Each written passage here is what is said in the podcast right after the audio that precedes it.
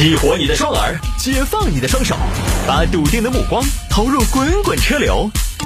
给我一个槽点，我可以吐槽整个地球仪。微言大义，换种方式纵横网络江湖。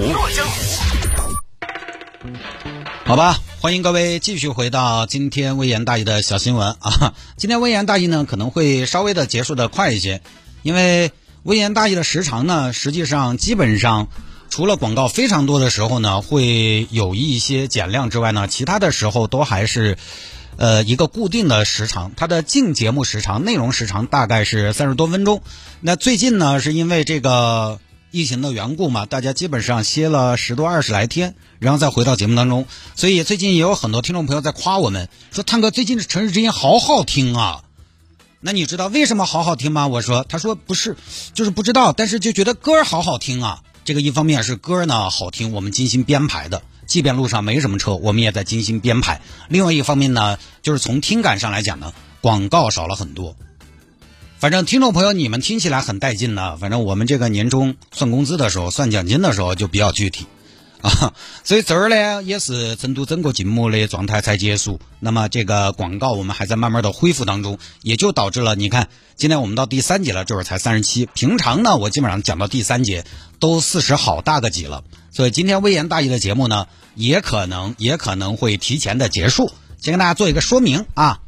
而且我这会儿在同时的同步的抖音直播，大家也可以看到生化同步版了。当然，我给大家讲一下，这个抖音直播呢，大家不要有过高的一个期待，我就是顺手的这么一个事情，我也没有专门为抖音去量身打造一个更好的一个播出环境，或者说更适合抖音的一个节目的文稿，我没有这么干，因为就是架个手机在那儿，我大不了就是用点电，大不了就是用点电。呃，你看抖音现在有听众互动，以后每天都直播播嘛。反正我也不怕丢人，大家对我也那么的熟悉了，也算是一个比较脸熟的这么一个本地明星了，对吧？就不怕了，我们就到时候就直播嘛。其实以前有很多听众朋友都让我说，在抖音上边开生化的同同步直播，我一直没这么干，因为我觉得也没有一个很好的契机。这次为什么就把这个直播这个事情把它搞一搞呢？就是因为前段时间我在台里边闭环嘛，闭环生产，没做日常节目，每天工作量呢不太饱和，也不知道干啥。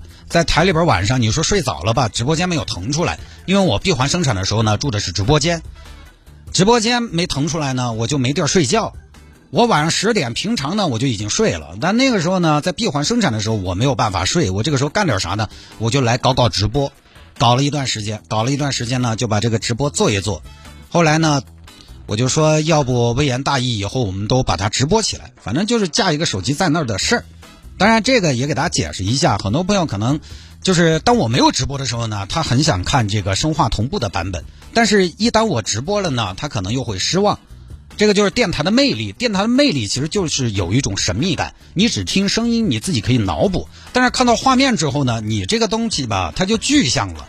声音的魅力就没有那么强了。还有就是直播呢，我通过手机直播，首先这个画面，这个机位。影响你的感受，还有这个声音收音的效果也影响你的感受。因为首先呢，你看抖音直播就没有电乐，因为我们这个调音台它是这么一个结构哈。当你把话筒推起来的时候，其他所有的声音都消失掉了。于是呢，我们的收音通过手机收音收到直播间的声音是非常安静的，只有我自己的人声，没有了 BGM。这个时候呢，感觉可能又得少一分。所以呢，大家不要有过高的希望 哈，大家不要有过高的希望。来吧，接着我们把下面一个小新闻说了，是一个话题，就是听众说的，摆一下说这儿车展想换车，这 是好几天前了，是这位朋友去参加了一下车展，看完之后呢，有一些感受，并且呢，在接下来买车呢，可能有一点自己的考虑，就提了一个问题：再买燃油车是不是有点落伍了，有点落后了？这个我我就开宗明义哈，没什么落后不落后的，还是看自己的需求。虽然我们城市之音呢这两年也跟很多新能源车在进行合作。但是呢，我个人也会觉得，不代表燃油车就马上会被淘汰。仅仅包括今年的成都车展有一个很明显的现象，因为我去了三天，今年成都车展搞了三天，我去了两天，很明显的一个地方就是大量的关注和大量的声音基本上都在新能源的展台上。之前我们也说过，因为新势力新能源车全是没见过的，没看过新产品。换成是你，你看什么呀？你去车展，你肯定是看以前没见过的，对不对？从媒体的角度、网红的角度来说，KOL 的角度来说，你去哪个展台会更有吸引力？你肯定也是去新能源、新势力的展台。你总不能总不能去一个传统品牌给大家介绍一下传统车型嘛？今天给大家介绍的是宝马三系，那个说不好听，鬼大爷要你介绍，没得啥子好介绍的。今天给大家介绍的是即将迎来大改款了一年的奔驰 S 级，谁要你介绍啊？就从传播的角度来说，人家是要看新车的，看新东西的，而新势力、新能源就满足一切你的想象。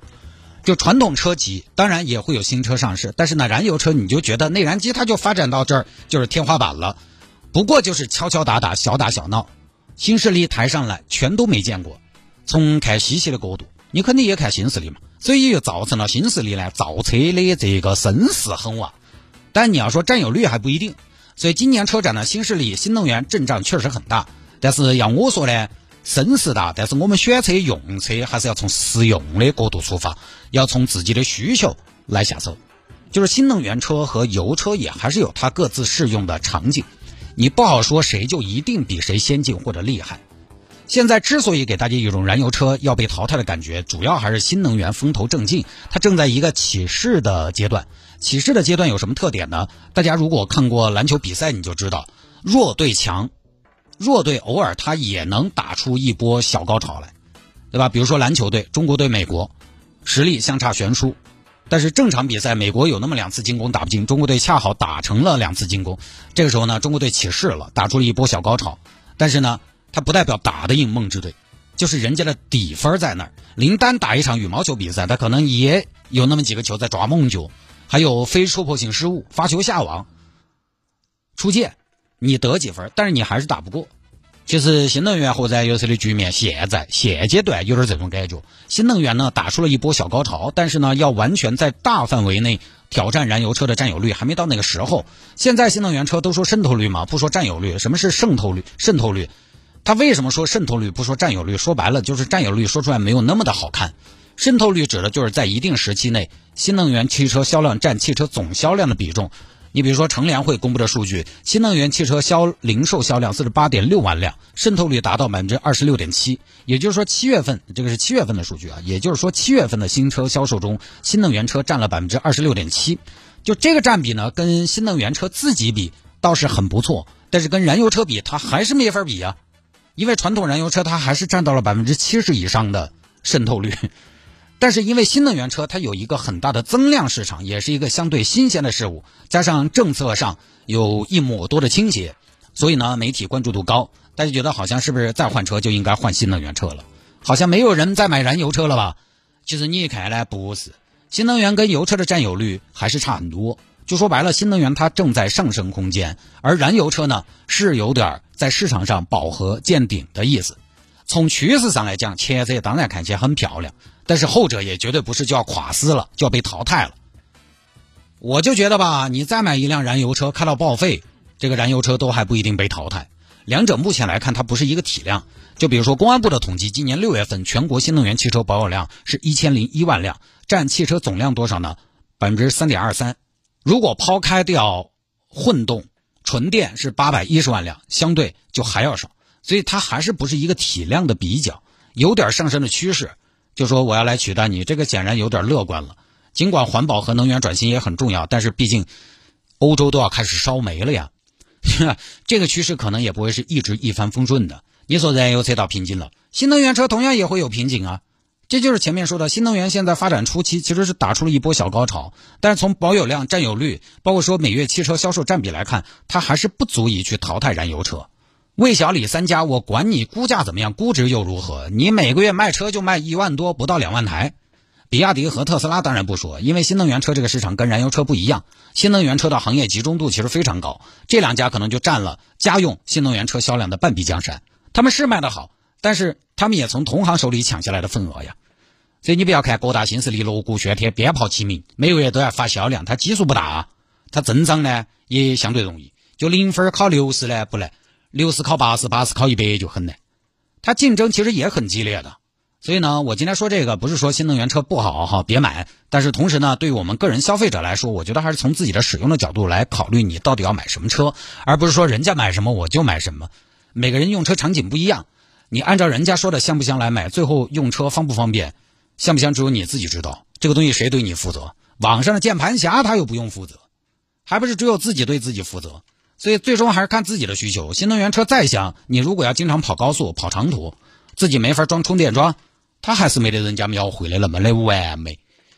前段时间嘛，电不太够，今年八月份四川限电嘛，很多公用充电桩都关了的。当然你要找地方也能找到开了的，但是夏天这个天气外边跑始终多个事情。按我这个性格，我终归还是会因为多一个事情心烦意乱。就我那个车，在今年的八月份跑了一趟峨眉到成都往返，然后回来之后又开了两周，我都还没加油。成都到峨眉往返就是三百多三百多公里嘛，回来又开两周都还没加油。你没有 没有一台新势力可以做到吗？没有一台新能源车，除非是混动，对吧？所以我的车也是撇头嘛。新能源没有一个能有这个续航嘛，对不对？当然你可以说不会啊，我家里有充电桩，我跑了回来充上，第二天满电出发，那不是还是有很多新能源车主他没有自己的充电桩嘛？那他就要多个事情了嘛。所以还是要看自己的用车需求，不要说好像都在卖新能源了。我也敢买个新能源，不是那么说。即便说你看到人家买啥子，你也要买啥子，那对嘛？还是前面那个结论，目前买燃油车的其实还是大多数，只是人家买了燃油车，人家不一定说。而且百分之二十六点七买了新能源的，他就可以天天说，因为毕竟呢，换了一个完全不同的驾驶感受，它有新鲜感，有话题性。你现在买个燃油车，你你去了没什么好说的。我当时思域换了五系，我出去没有人要看，哦五系哦晓得哈，就没有话题，没有话题性。除非你买个法拉利，可能现在这种燃油车这种级别的啊，你现在买个卡宴回去，你们小区找找同事说，哦我买了个卡宴，哦是不是？哦，哦挣到钱了就结束了，但是买了个新能源的感觉，造车新势力的车，因为他们的哎那种生活方式相关的一些东西，就是三电系统，就是电冰箱啊、大电视啊这些给人耳目一新的感觉，所以你有展示的机会，有话题性。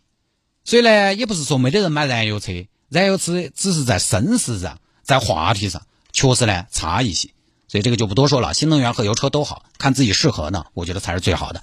好吧，各位，今天节目就到这儿了。